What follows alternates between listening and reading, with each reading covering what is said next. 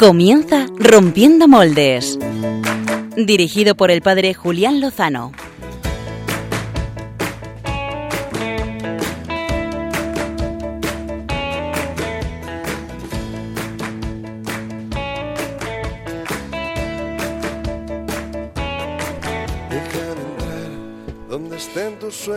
Muy buenas noches, queridos amigos, queridos oyentes de Rompiendo Moldes en Radio María, la radio de la Virgen. Estamos estrenando el domingo 16 de noviembre, día en el que la Iglesia nos invita a celebrar que somos todos Iglesia diocesana. Y como hemos visto en la campaña de Por Tantos, miles y miles de personas en nuestro país y en todo el mundo vive su condición de católicos entregando la vida unidos a Cristo como hermanos el corazón empezó a latir, donde el corazón espera y siempre. Uno de estos hermanos, junto con 13 feligreses, eh, perdían la vida el pasado sábado, hace justo una semana, en un accidente de tráfico dolorosísimo. El padre Miguel Conesa, hermano sacerdote, a sus 36 años, después de 11 años de, ministerio, eh, entregaba la vida justo como lo había vivido, es decir, dándola a los demás. Eh, en un último gesto heroico, eh, puso el cinturón a su acompañante, al joven David, para que justo él tuviera vida, aunque nuestro hermano Miguel le llamaran a entregarla con Jesucristo.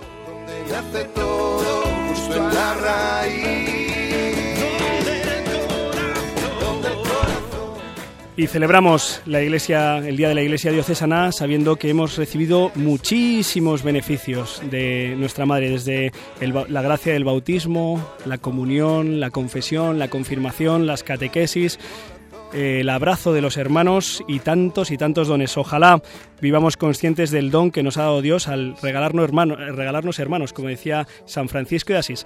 Y estamos a una semana de la gran manifestación por la vida, la mujer y la maternidad. Y yo añadiría que es también por la misma supervivencia de nuestra sociedad.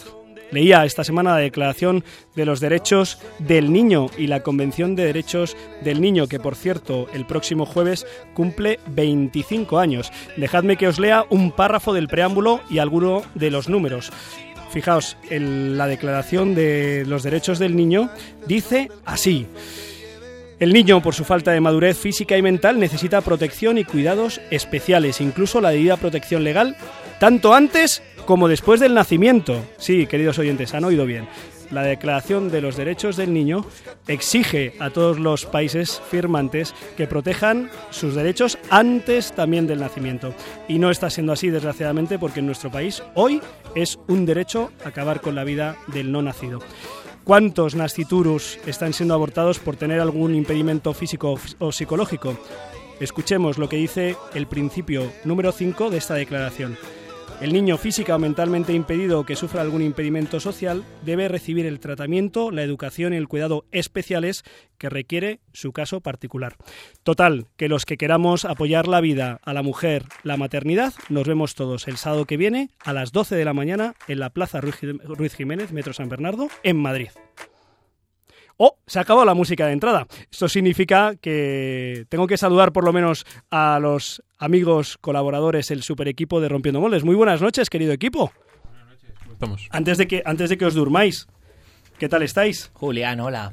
Hola. Muy contentos de estar aquí. Hola, Cristina. Buenas noches. Hola, Josué, al otro lado de la pecera. Muy buenas, ¿qué tal? ¿Cómo estamos? Junto con Mónica Martínez llevando las manijas del programa. Ahí estamos, controlándolo. Y María Redondo, muy buenas noches. Muy buenas noches. Una noche más aquí entre nosotros y, ya pues eh, como una colaboradora más, súper fiel. Se está acostumbrando, esto es preocupante.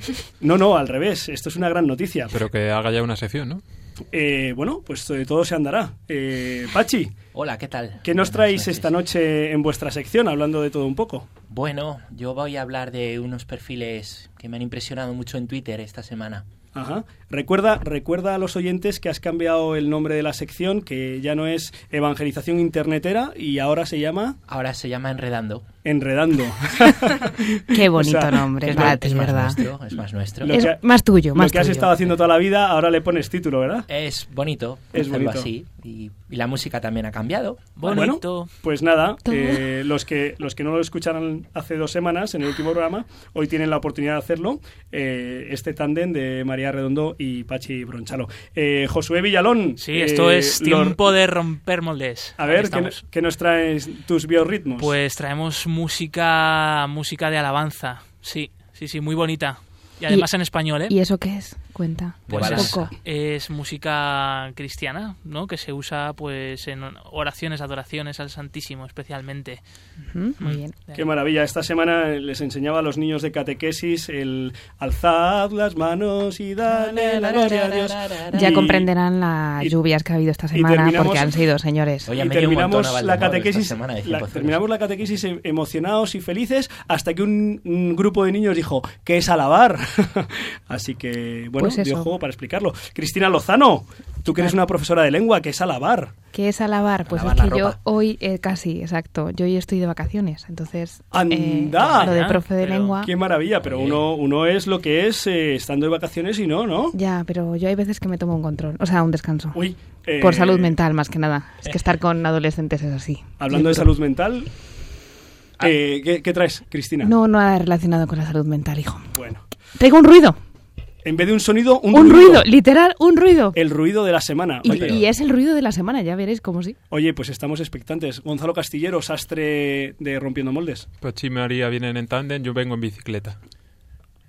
¿Y dónde la has dejado? Pero con ruedines o sin ellos. No, no, sin ellos.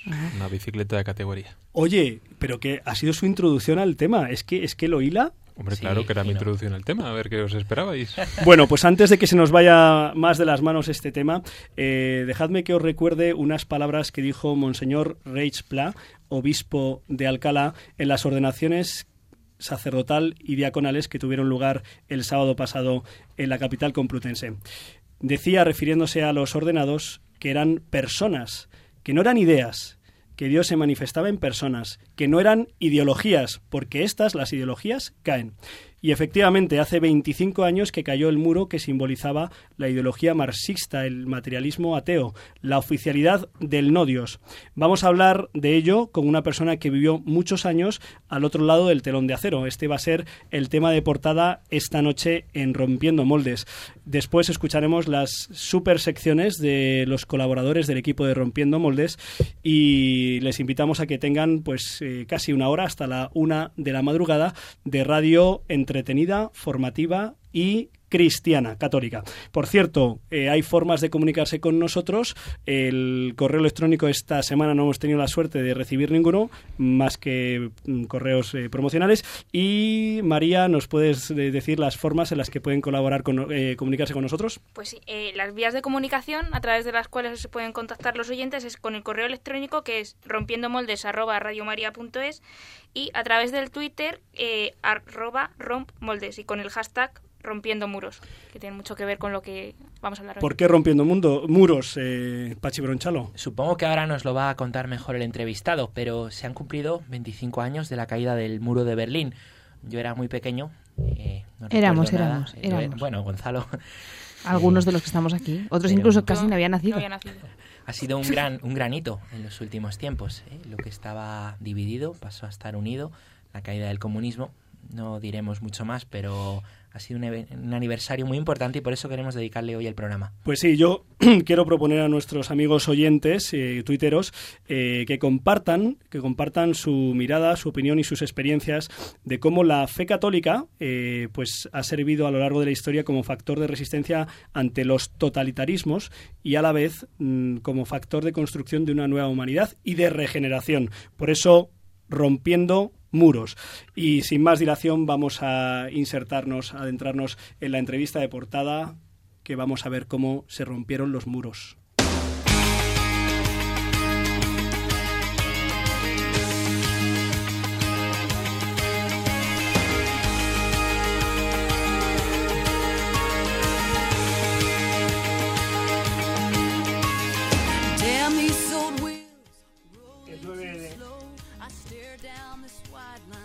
El 9 de noviembre comenzaba la debacle, el 9 de noviembre de 1989. Un funcionario de la Alemania Democrática anunciaba la posibilidad de cruzar a la Alemania Federal sin precisar de permiso alguno. Un periodista pregunta cuándo entra en efecto la nueva directriz y el funcionario parece improvisar y responde inmediatamente y después vino un auténtico vendaval, que se llevó por delante más de dos décadas de un infame muro y un régimen comunista que desde 1917 prometía el paraíso en la tierra, pero que sembró Europa de destrucción, pobreza, tortura, muerte y división. Aún hoy hay países que propugnan ese mismo ideal. sorprende que en todos los casos se trata de regímenes totalitarios.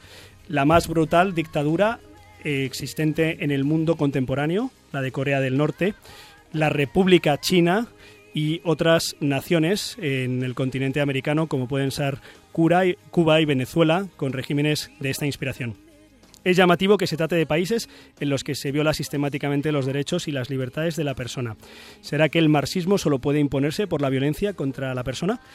Recuerdo ahora, por hacer justicia y en honor a la verdad, las declaraciones eh, del Papa Francisco que hacía hace unos meses en las que afirmaba que ha conocido, como muchos de nosotros, a buenas personas inspiradas en el pensamiento y la ideología comunista, aunque ésta sea profundamente errónea.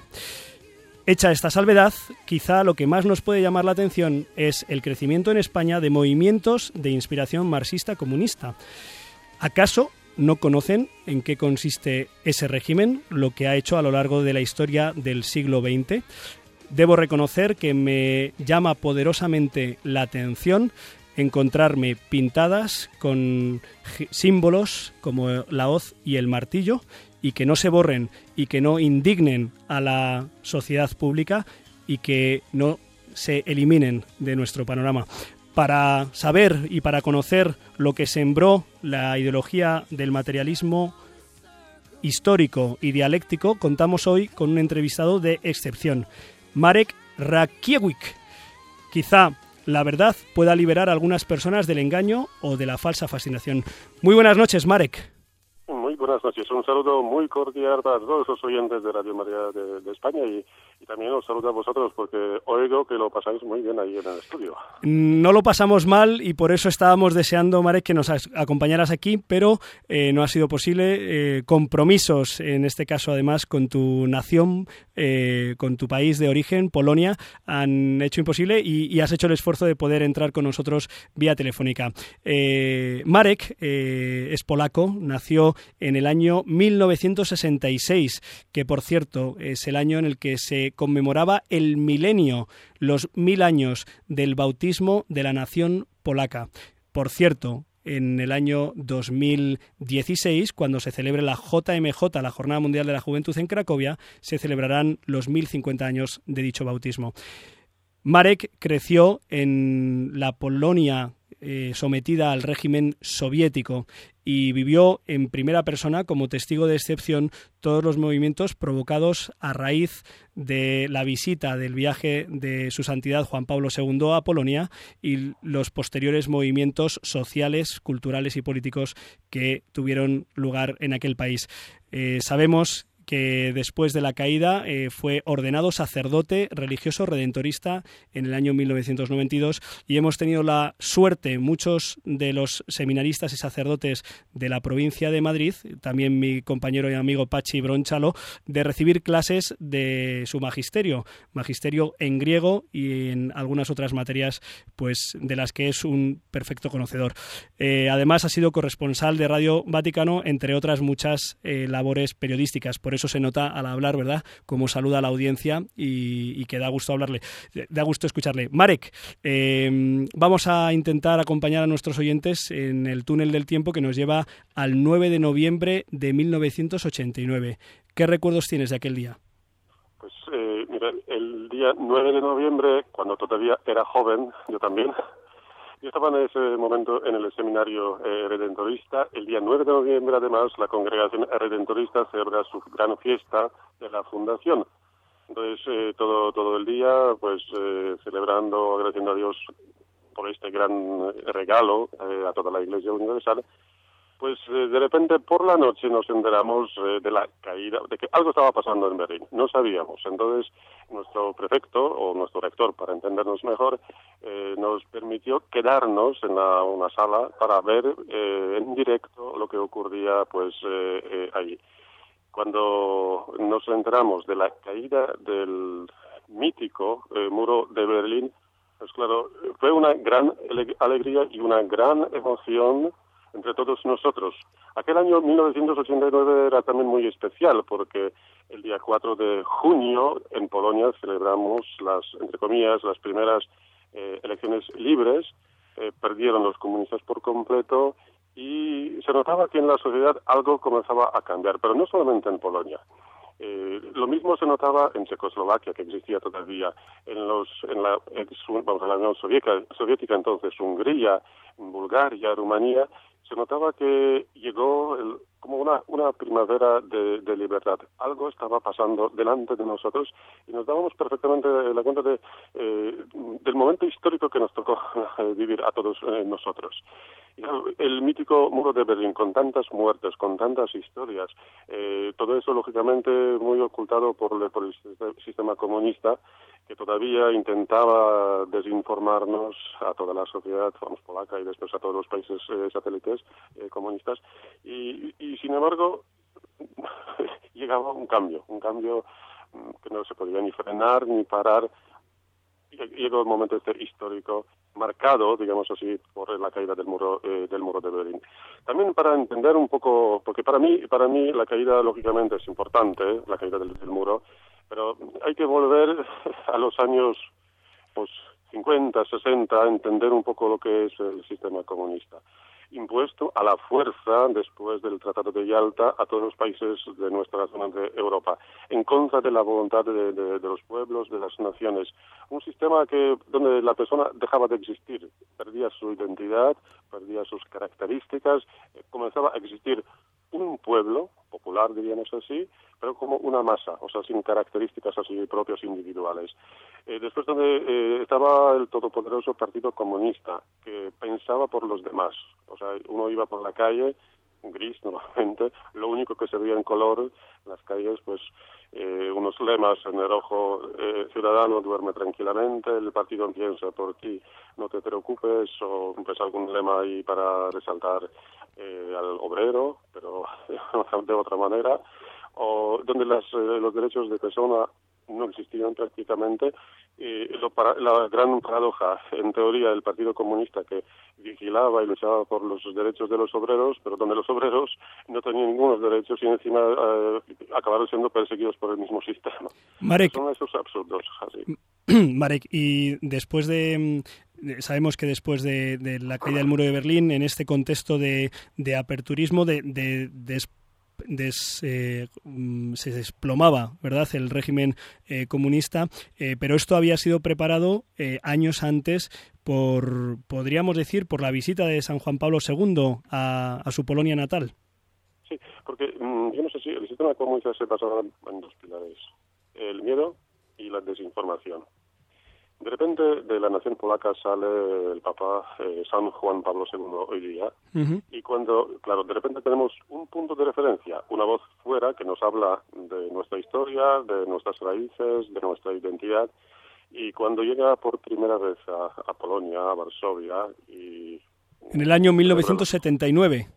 Sí, en junio cuando celebra la famosa misa y, que termina diciendo, invocando al Espíritu Santo que descienda y renueve la faz de la tierra, de esta tierra, pues claro, de repente eh, la gente comenzó a no sentirse aislada o sola, sino hay una masa, pero con, nombres concretos, con caras concretas, y surge un gran, un gran movimiento social, eh, solidaridad, que luego se convierte en el sindicato Solidaridad, y aparece el famoso Lech Valenza.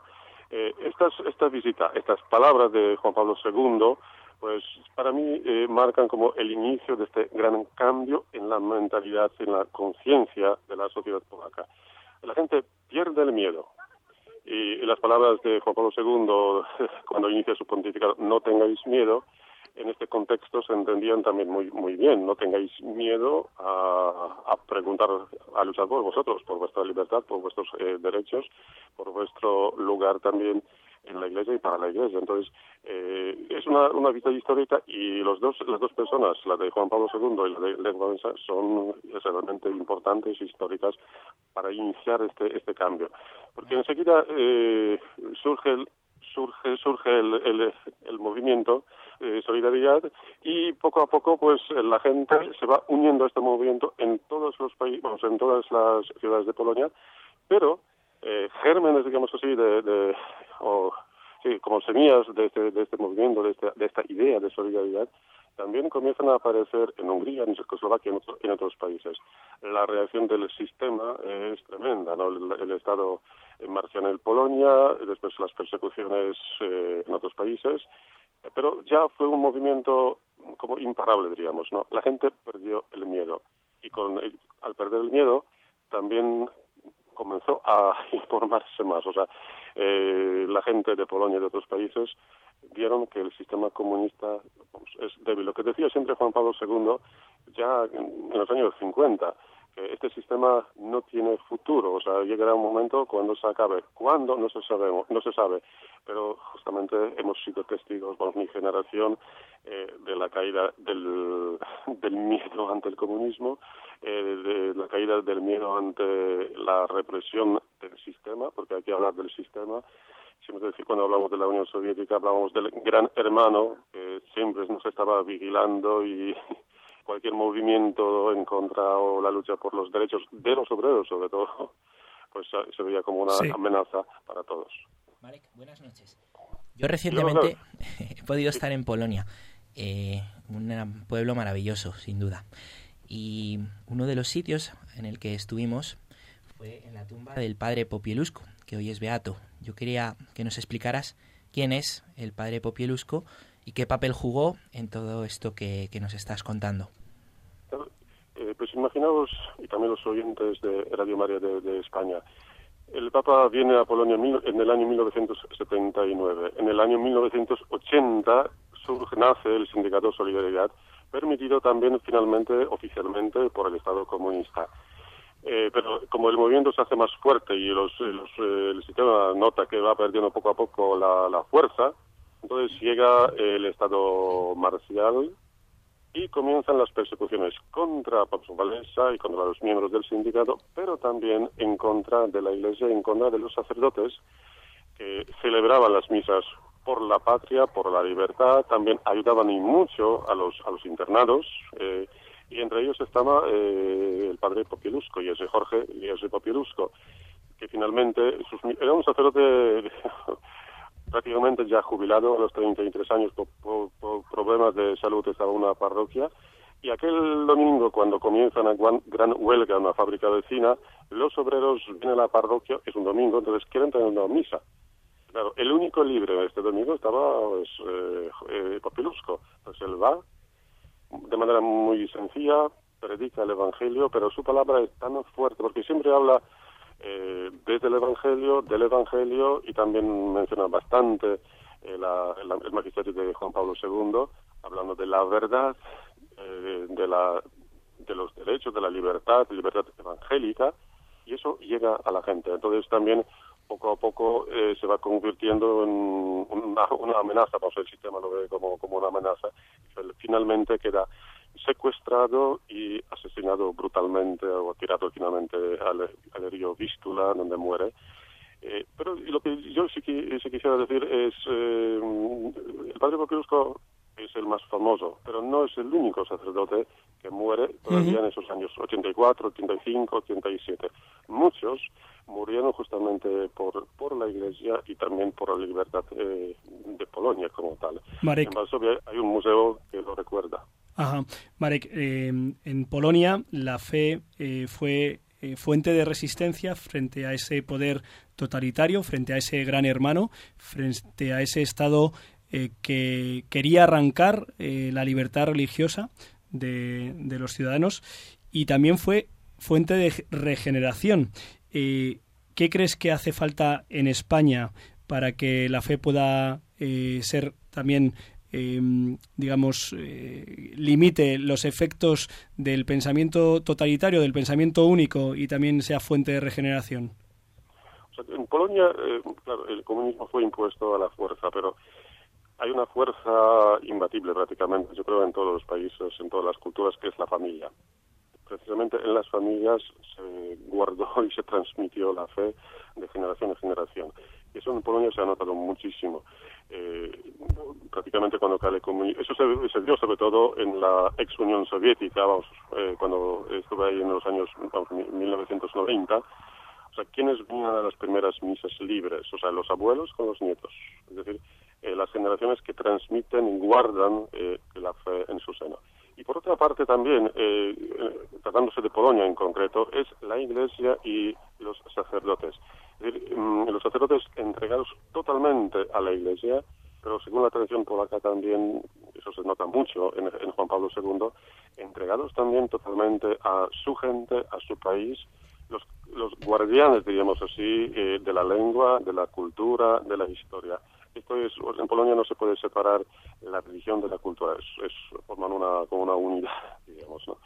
y se enriquecen eh, mutuamente también. Pues en este sentido yo creo que en España la familia yo creo que el, inicio estaría ahí, la regeneración de la fe y al mismo tiempo eh, el entusiasmo de esta iglesia joven, de los no solamente los sacerdotes, pero las, los laicos, los seglares, que cada vez más son como más activos mm, en las parroquias, en los grupos y los que realmente tratan de transmitir el Evangelio hablando, vivo. Hablando de seglares.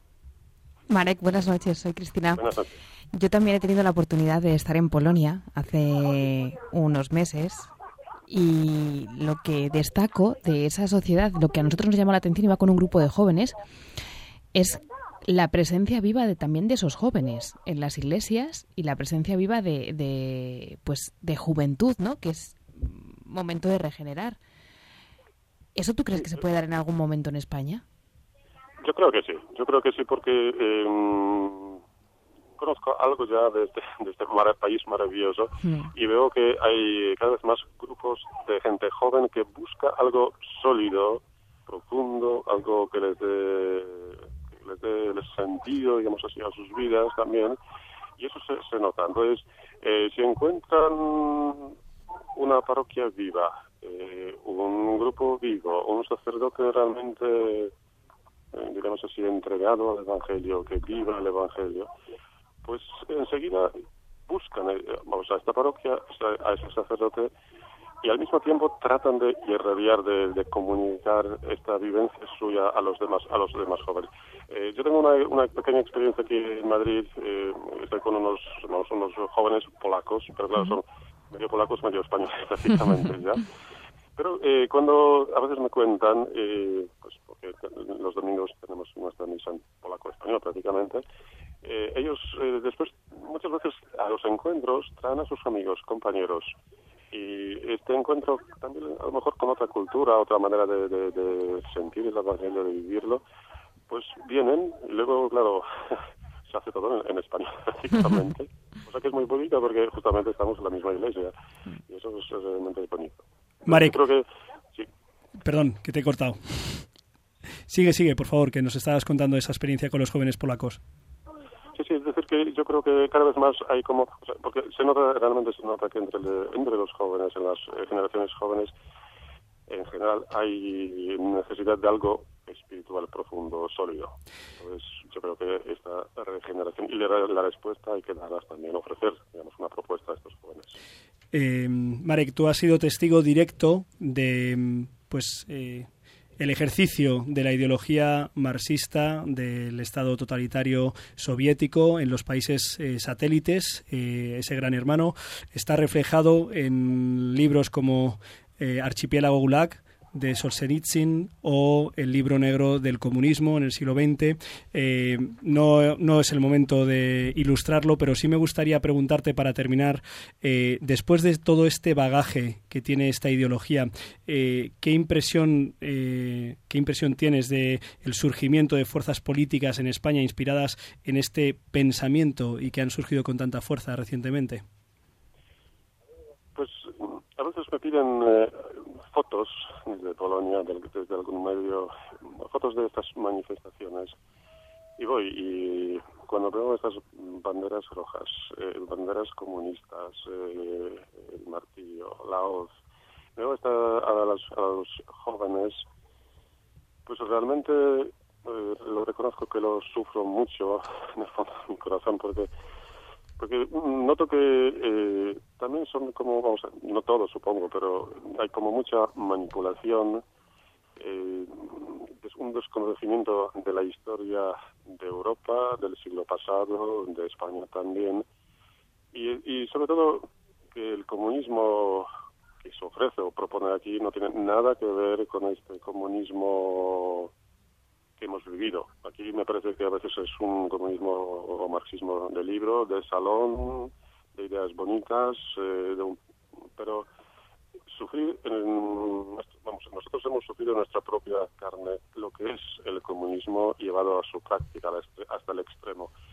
Eh, la persona como tal desaparece, la familia pues prácticamente es una enemiga también del sistema, eh, lo que cuenta es la masa, que no piense, eh, que haga lo que se diga desde arriba, eh, pero el sistema después que también se convierte, se convirtió en el fondo en el enemigo de la propia sociedad, es decir, uno que comenzaba a pensar acababa, pues, como es mencionado en los gulags, los campos de trabajo forzado, y por una, por, todavía en mis tiempos, por una crítica, por una resistencia a este sistema, un joven de 18, 19 años podía perder cualquier oportunidad eh, en esta sociedad.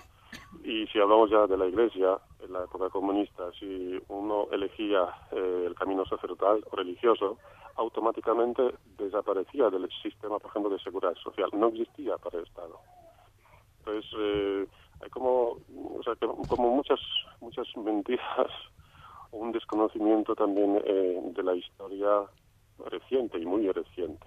Marek, muchísimas gracias por, por, ayudarnos a vencer ese desconocimiento que sufrimos muchos. Yo creo que especialmente los que hemos vivido, los que somos de una generación que pues no, no, le ha tocado vivir directamente estos acontecimientos históricos. Gracias por ilustrarnos, Marek. Eh, esperamos que sigas pues con tu labor de sembrar el evangelio y sembrar la verdad en los corazones y en las mentes de los jóvenes polacos, españoles, seminaristas y sacerdotes. Muchísimas gracias, Marek. Muchas gracias y un saludo para, para todos los oyentes y a vosotros. Un fuerte abrazo. Adiós. Pues eh, cayó, cayó el muro, cayó el sistema, pero no estamos eh, libres de que se vuelvan a levantar estos muros físicos o eh, de mentalidad. Vamos a pasar, queridos oyentes, ahí hemos dejado este testimonio eh, para que lo reflexionemos, para que nos ayude al discernimiento de los movimientos sociopolíticos que se están dando en nuestra España. Y, y ahora pues toca cambiar de tercio y empezar y entrar a entrarnos en la fantástica aventura de las secciones de Rompiendo Moles.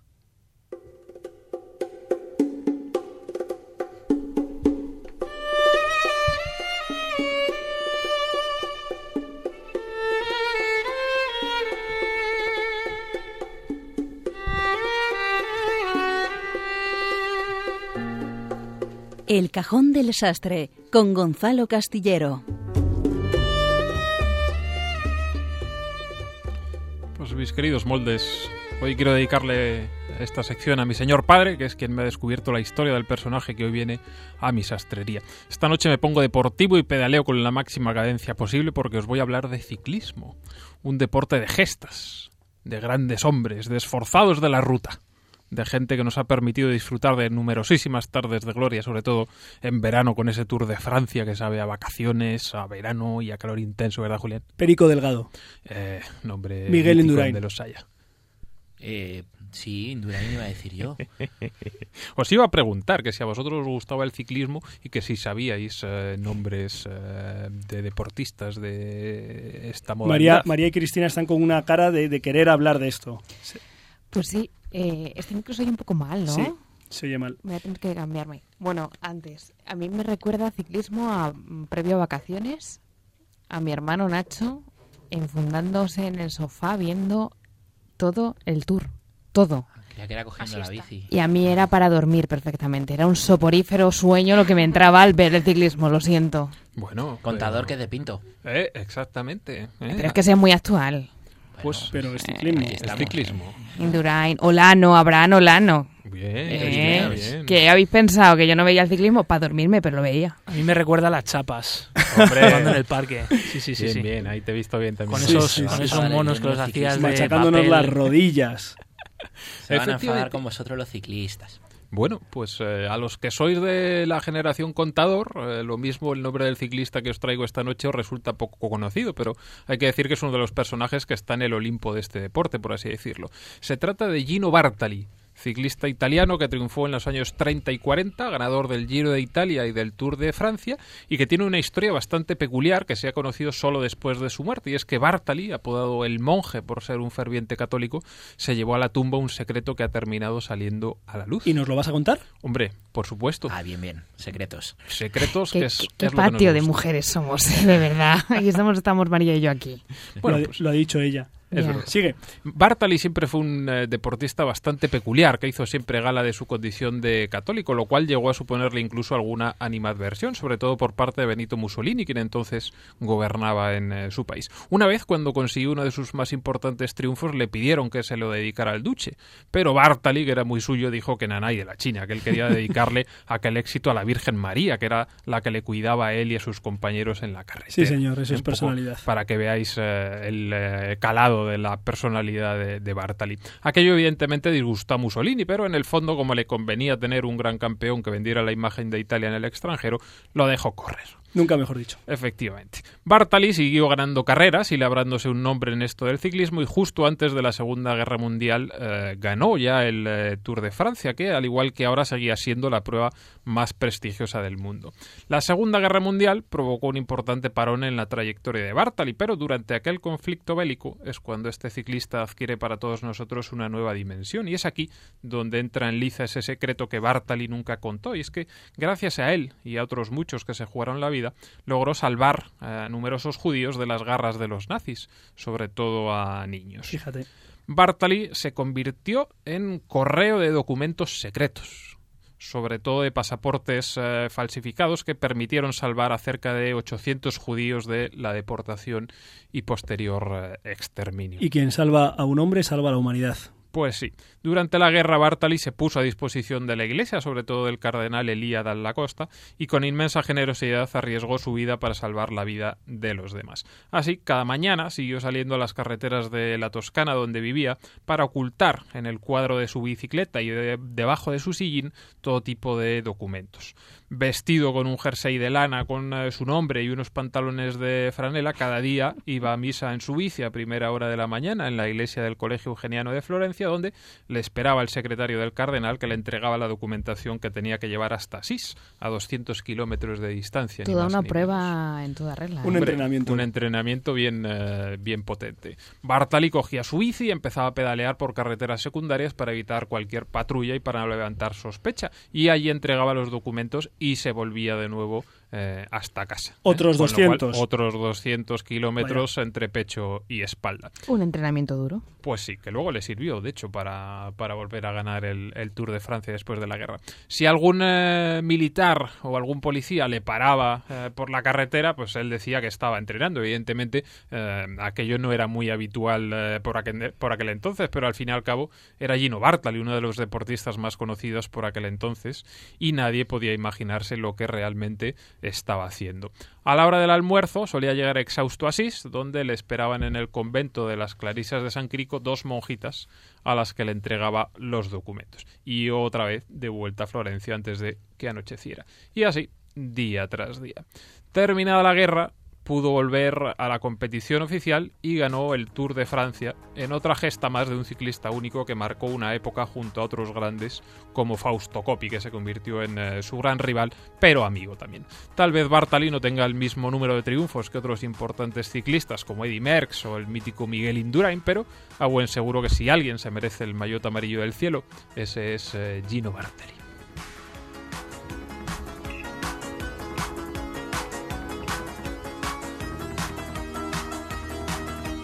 Esta música nos teletransporta a las sobremesas de los años 80, y algo, sí, ¿eh? Sí, estamos ahí en la caída del muro de Berlín. estamos enchufados. Muy bien, muchísimas gracias al sastre favorito de Rompiendo Moldes. Y ahora, después de descubrir estas historias fascinantes del deporte, de la fe y de la vida, nos vamos a enredar un rato con los profesionales del asunto.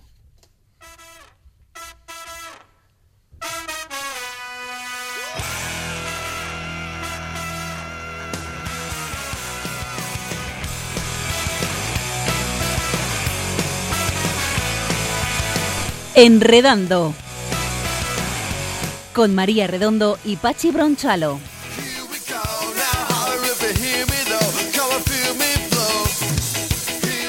Buenas noches, equipo. Pensábamos que no iba a gritar Pachi después de haber gritado el de la canción, pero sí, sí, le gusta. Oye, pero José, ¿lo pones bajísimo? Muy bien, lo ha pillado. Bueno, buenas noches. ¿Qué tal estáis? Qué alegría tener el estudio Sigo diciendo lleno. que a quién habéis pedido opinión para estas canciones. De verdad, o sea, Bueno, mm, Yo era por compensar la de Gonzalo. ¿Es verdad? Madre mía. Se complementan. Madre mía. Gonzalo y yo somos amigos. ¿eh? en todo lo hacemos bien. Bueno, como os dije, es una canción cristiana y le reto a Josué a que la traiga un día a biorritmos. ¿eh? Ajá, ahí ¿Qué? queda, eso queda encima de la ¿Cómo se mesa. llama? ¿Cómo se llama el No, saca el Shazam, a ver qué es, porque... De Oce Supertunes. Luego te lo paso lo apunto, lo apunto. Está apuntado. Muy bien. Bueno, pues tenemos novedades hoy A ver, en la sección porque ya no voy a estar solo hablando de esto de internet. No es bueno que el hombre esté solo. No es bueno, por eso me va a ayudar pues María. ¿eh? María que, que aquí está. Saluda no con la mano porque no te ven. ¿Qué tal? Buenas noches. Dinos algo. Nos ibas a contar un chiste. Es verdad, Un chiste. es un clásico para empezar. Siempre todo el mundo lo hace. No desde No te preocupes, Lucho. María. No, me no lo te preparo para el próximo día. Fenomenal. Queda pendiente. eh, Si hay y- próximo. Si nos vamos a reír igual. Esto es un cachondeo. Eso es verdad, que somos muy agradecidos. Bueno, ella luego os contará, María, un proyecto muy interesante, grande y bastante desconocido para nosotros que está teniendo lugar en la red. Y yo primero quería recomendaros eh, y pediros oraciones también para unos perfiles de Twitter que me han impresionado mucho que he encontrado esta semana. A ver. eh, pues navegando por casualidad en, en la red del pajarito. El primero es Jorge. Jorge, eh, con el, desde el Twitter Suite del Resort, Suite del Resort, eh, ahora lo, lo tuiteamos y lo escribimos, es un chico que desde el Hospital de la Fe de Valencia tuitea eh, lo que es su vivencia de un cáncer y de la quimio a la cual está siendo sometida.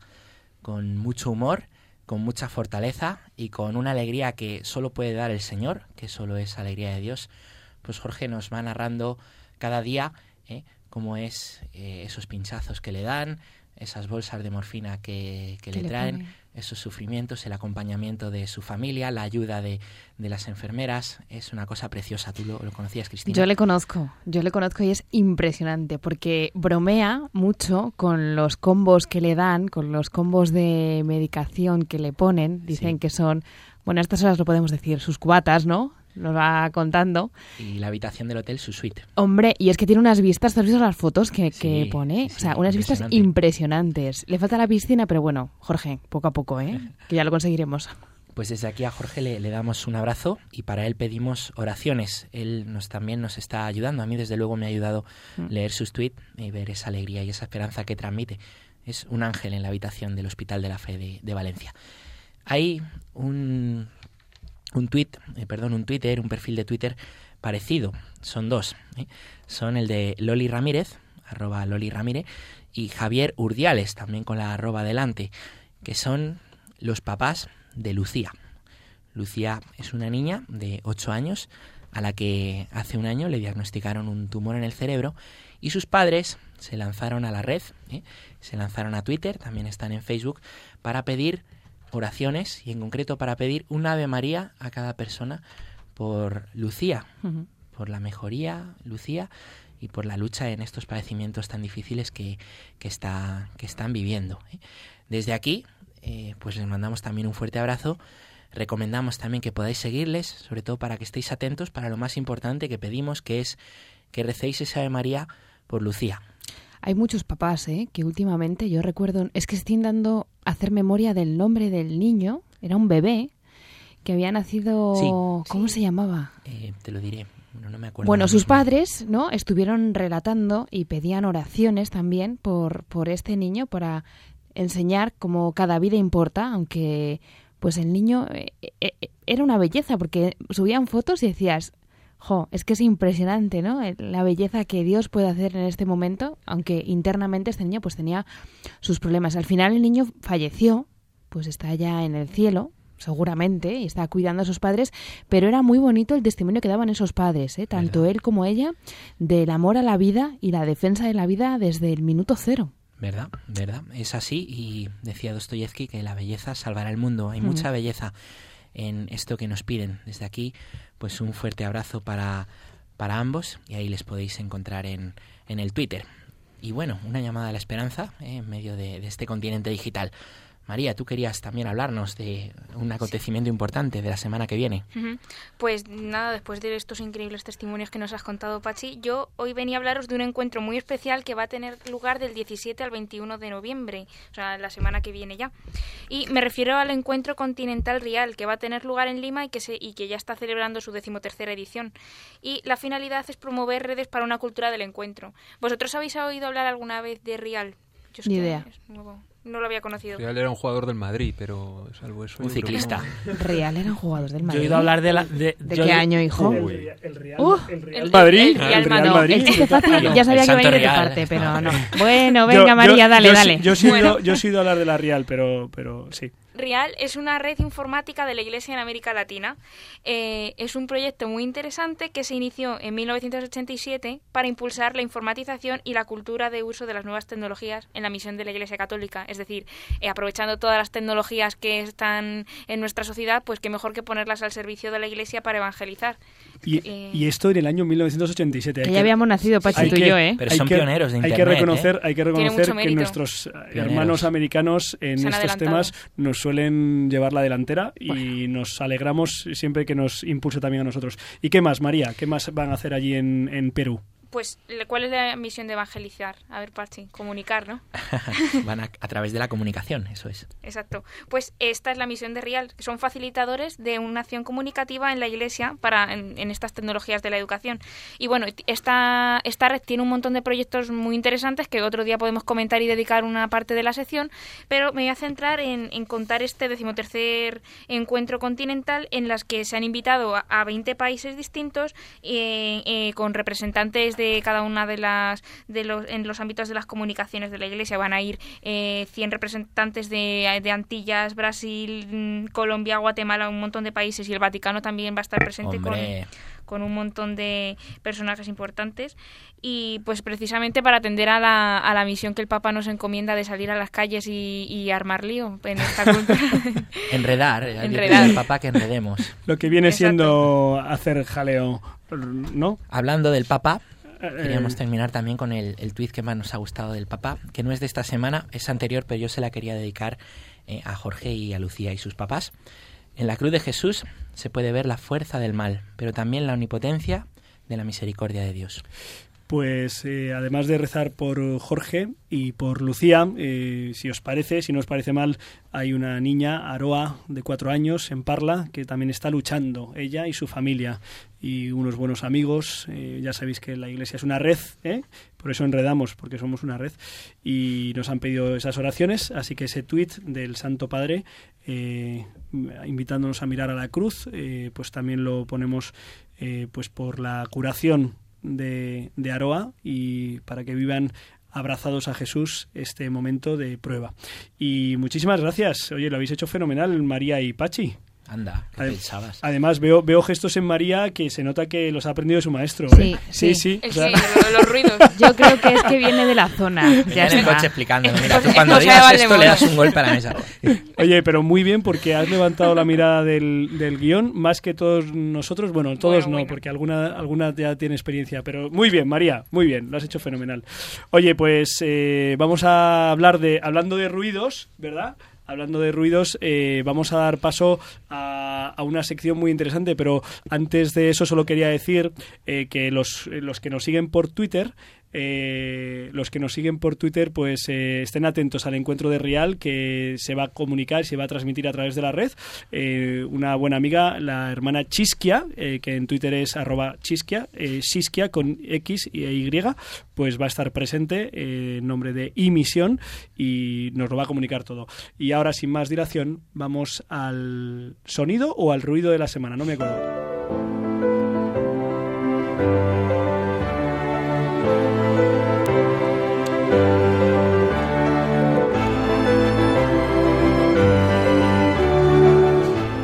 Ya me digo yo que soy yo, que es que se me ha olvidado todavía mandar a los asistentes que tienen que poner a hablar de mi careta, pero vamos, que ya... ¿De tu careta? Sí. Vale. Musical de la radio. La cara mía ya la traigo yo, no pasa nada. Bueno, oye, que un mes después aquí, qué alegría de verdad. Y, y qué alegría porque es que luego tengo una amiga que me dice, este fin de semana no está en la radio, ¿eh? Que he estado yo pendiente del programa. Literal, ¿eh? Es abuela mía. No, no, es una compañera del cole, así que si me está escuchando María, pues sí, hoy he venido. Era sábado y ya me ha tocado estar por aquí. Bueno, eh, esta semana, ¿qué es lo que más me ha llamado la atención? Josué, pínchalo, a ver si sabes lo que es.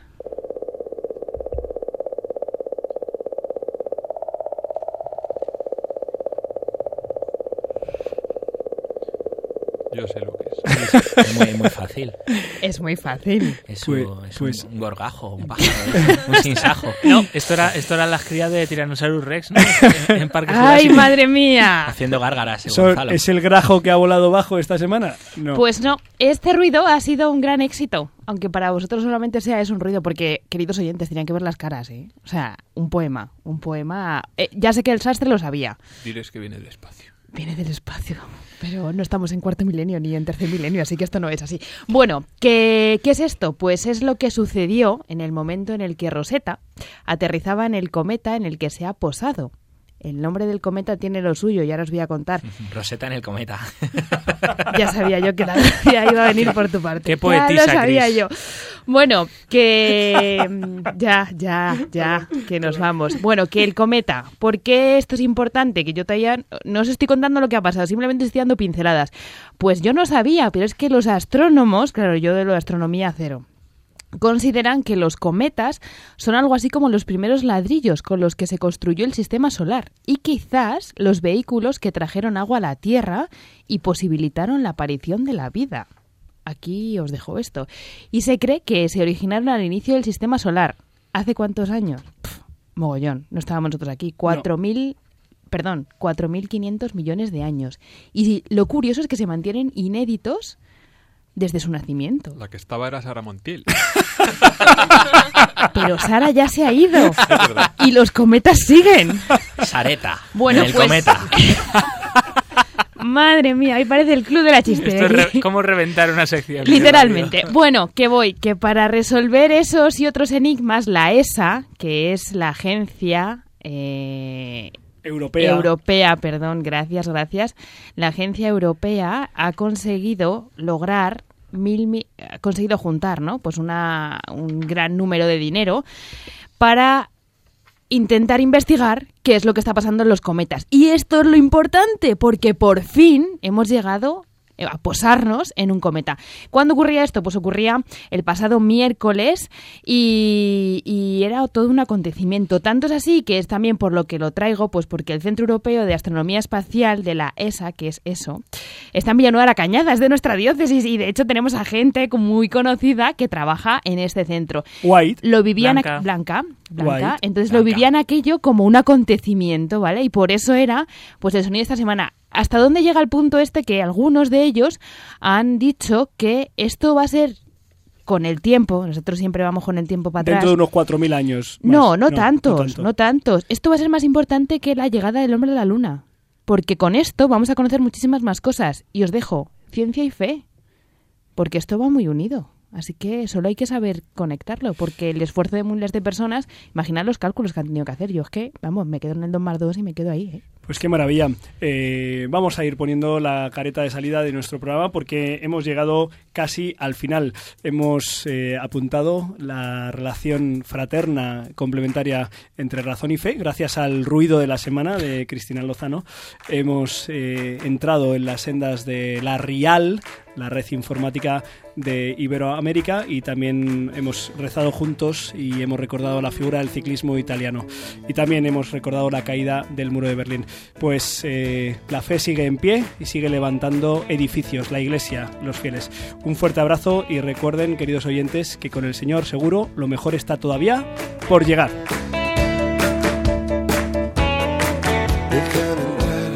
Donde estén tus sueños, donde tus anhelos se ponen al sol. Déjame estar donde tantas veces piensas que no puedes, tal vez pueda yo. Déjame que sea yo tu fortaleza, déjame vivir allí donde brota todo, donde nace todo, justo en la raíz donde el corazón empezó a latir, donde el corazón me espera y siempre, donde el corazón busca tu raíz, donde el corazón